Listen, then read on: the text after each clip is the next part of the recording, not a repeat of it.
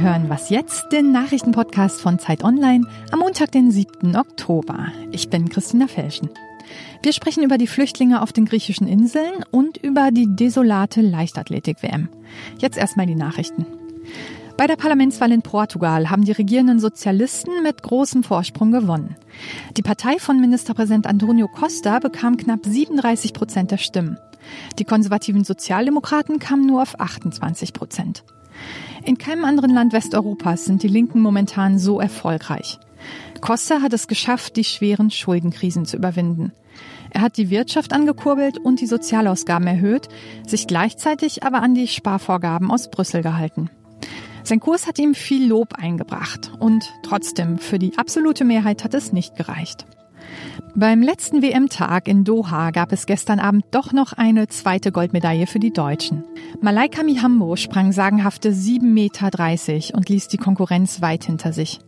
Mehr zur WM gleich noch im Interview mit Christian Spiller, Sportressortleiter bei Zeit Online.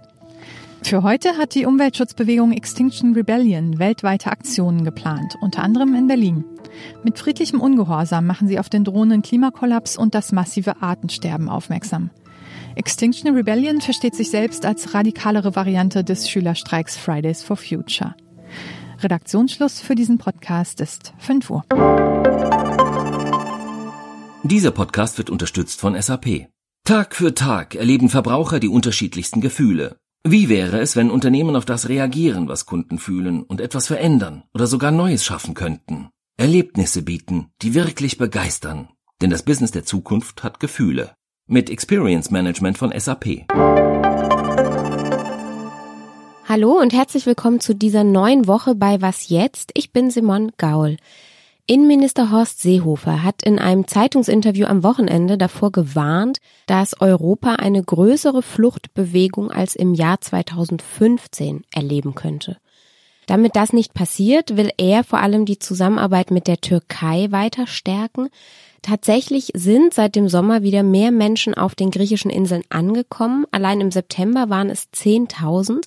Das ist zwar längst nicht so viele wie im Februar 2016, aber Seehofer hat schon recht, die Zahlen steigen. Darüber spreche ich jetzt am Telefon mit Isio Erich. Er ist freier Journalist und hat sich die Lage in Griechenland und in der Türkei für uns angeschaut. Hallo Isio. Hallo Simon. Warum kommen denn jetzt wieder mehr Menschen auf den griechischen Inseln an? Was ich von meinen Gesprächspartnern wiederholt gehört habe, ist, dass die türkische Küstenwache öfters mal weggeschaut hat. Sprich, dass man gesagt hat, man lässt einfach mal ein paar Flüchtlinge durch und nutzt es dann, um politisch Druck auszuüben. Es gibt natürlich keine Belege dafür. Das weiß am Ende nur die, die türkische Küstenwache, ob das so ist. Der Punkt, wo man aber sagen könnte, was den Anreiz stärkt, für, für Menschen sich wieder auf den Weg zu machen, ist sicherlich, dass es im Augenblick zumindest so ist, dass sie wissen, dass sie nicht zurückgeschickt werden ähm, oder nur in sehr, sehr geringen Zahlen. Die griechischen Behörden sind derart überfordert mit der Situation dort, die Lager derart überfüllt, dass immer wieder Menschen aus Festland gebracht werden. Und von dort ist der Weg äh, zu, einem, zu einer Zukunft in Europa natürlich nicht mehr ganz so weit. Und was sind das für Leute, die sich zurzeit auf den Weg machen? Woher kommen die denn? Im Augenblick kommen vor allem äh, Flüchtlinge aus Afghanistan an. Die machen ungefähr 40 Prozent der Neuankömmlinge aus. Es sind aber auch viele Syrer darunter, die machen allerdings nur 20 Prozent aus und dann diverse andere Nationalitäten. Früher war es so, dass äh, Syrer die größte Zahl gewesen sind. Das ist im Augenblick nicht mehr so. Es gibt aber die Befürchtung, dass es wieder so sein könnte, wenn sich die Rahmenbedingungen in der Türkei und in Syrien ändern. In der Türkei leben mindestens 3,6 Millionen Syrer. Das sind zumindest die offiziellen Zahlen. Wie geht es denn den Menschen dort? Objektiv gesehen geht es ihnen eigentlich immer besser. Es ist gelungen, ähm, die Syrer mehr und mehr in den Arbeitsmarkt zu integrieren.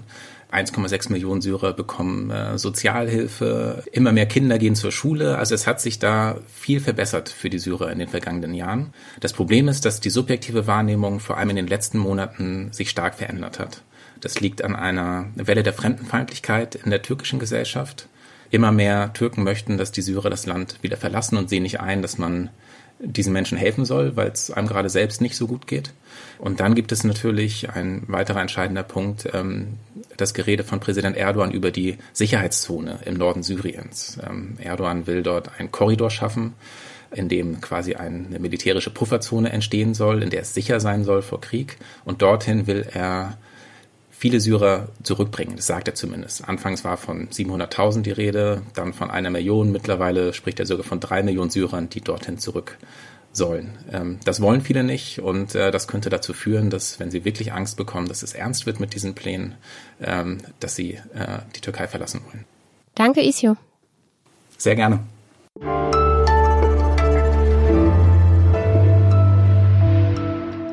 Und sonst so? Es ist mal wieder Nobelpreiswoche. Seit 1901, also seit mehr als 100 Jahren, werden die Nobelpreise in Stockholm und Oslo verkündet und vergeben. Und normalerweise läuft das dann immer so ab, jeden Tag ein Preis. Heute ist erstmal Medizin dran, morgen und übermorgen dann Physik und Chemie. Aber am Donnerstag, da verabschiedet sich die Akademie von ihrem gängigen Verfahren, denn da ist die Literatur dran.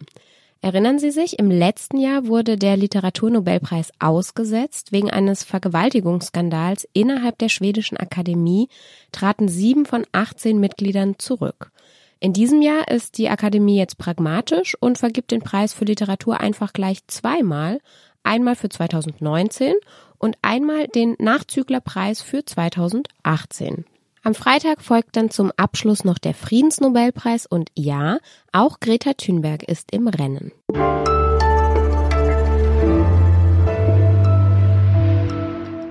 Bleiben wir beim Stichwort Rennen. Dass das nicht so richtig was werden würde mit dieser Leichtathletik-WM in Katar, das war eigentlich allen im Vorfeld schon klar. Gestern ging diese WM dann zu Ende und positiv kann man erwähnen, dass zumindest ein paar Spitzenleistungen dabei waren und auch ein paar echte Überraschungen. Aber es war tatsächlich auch ein ziemlich schlimmes Sportereignis und darüber spreche ich jetzt mit Christian Spiller. Er leitet unser Sportressort bei Zeit Online. Hallo Christian. Hi, grüß dich. Die Leichtathletik-WM in Doha ist zu Ende. Wie war es denn so? Naja, man muss eigentlich sagen, nicht gut. Also äh, die Bilder, die von dieser WM vor allem bleiben, ähm, sind unschöne Bilder. Bilder von kollabierenden Sportlern. Ähm, beim Marathonlauf der Frauen zum Beispiel mussten 28 von 68 Läuferinnen aufgeben wegen der extremen Bedingungen. Also es war sehr heiß, die Luftfeuchtigkeit war sehr hoch. Ähm, das war ein großes Problem. Im Stadion war es dann auszuhalten, weil das künstlich runtergekühlt wurde. Dafür wiederum waren da kaum Zuschauer da. Ähm, das hat dann dazu geführt, dass die Weltmeister auf ihren Ehrenrunden dann so leeren Sitzschalen zuwinkten, was völlig bizarr wirkte. Leichtathletik hat halt keine Tradition in Katar und so richtig scheint es die Katarer auch nicht interessiert zu haben. So richtige Stimmung gab es eigentlich nur an, an einem Tag, und zwar als Mutas Essabashim, der Hochspringer aus Katar, dann Weltmeister wurde. Da war dann endlich mal was los. Aber sag mal, warum gibt man dann überhaupt so eine WM nach Katar? Tja, da muss man die Verantwortlichen beim Weltleichtathletikverband fragen, die das damals entschieden haben. Ähm, am Ende, glaube ich, kann man schon behaupten, dass es dann äh, das Land bekommen hat, das mit den meisten Scheinen gewedelt hat. Das war dann wohl keine direkte Bestechung, sondern sie nannten das irgendwie Sponsoring-Pakete. Und äh, die Sportler, äh, was die dazu sagen, die fragt natürlich niemand. Die müssen das am Ende nämlich ausbaden. Ja, und dem Sport generell tut's wahrscheinlich auch nicht so gut. Aber lass uns trotzdem kurz über den Sport reden mhm. und auch über das deutsche Team. Gab's denn da irgendwelche Überraschungen? Ja, auf jeden Fall. Also äh, die größte Überraschung war sicherlich Niklas Kaul. Der wurde Weltmeister im Zehnkampf, der jüngste Zehnkampf-Weltmeister aller Zeiten.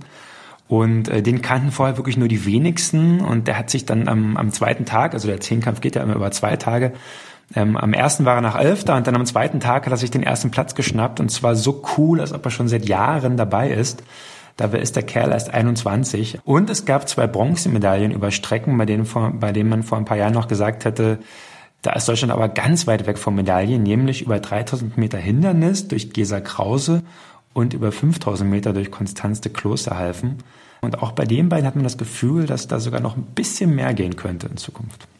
Ich habe das Gefühl, das kann jetzt auch an Doha natürlich gelegen haben und an diesen ganz besonders schwierigen Bedingungen, aber dass die Welt sich jetzt gar nicht so furchtbar für diese Leichtathletik-WM interessiert hat und vor allem, dass es früher anders war. Ist da was dran? Wie steht denn so die Leichtathletik da? Ich glaube, da ist was dran. Also die Leichtathletik, die wird ja so gern die Königin der Sportarten genannt, die scheint ein wenig den Anschluss zu verlieren, so im globalen Sportmix. Ne? Vielen ist es zu langatmig Und man muss halt auch sagen, ähm, es war halt vor allem ein Mann, nämlich Usain Bolt, der die Leichtathletik für die letzten Jahre irgendwie über Wasser gehalten hat. Und der war nun zum ersten Mal nicht mehr dabei. Der war auf dem Oktoberfest in München, da hat er wahrscheinlich mehr Spaß gehabt, als in Doha zuzugucken. Und ein Nachfolger für ihn, der sowohl schnell ist als auch charismatisch, der scheint derzeit irgendwie nicht in sich, das muss man so hart sagen. Ähm, die Leistungen, die stimmen, also es gab zwei Weltrekorde und auch viele wirklich richtig gute Wettkämpfe, aber das reicht halt heutzutage nicht mehr. Danke, Christian. Bitte, bitte. Das war's auch schon wieder mit Was jetzt für heute. Eine neue Folge gibt's morgen. Wenn Sie wollen, schreiben Sie uns wie immer an wasjetzt@zeit.de. Wir freuen uns über Feedback und wir antworten auch. Ich sag Tschüss und danke fürs Zuhören.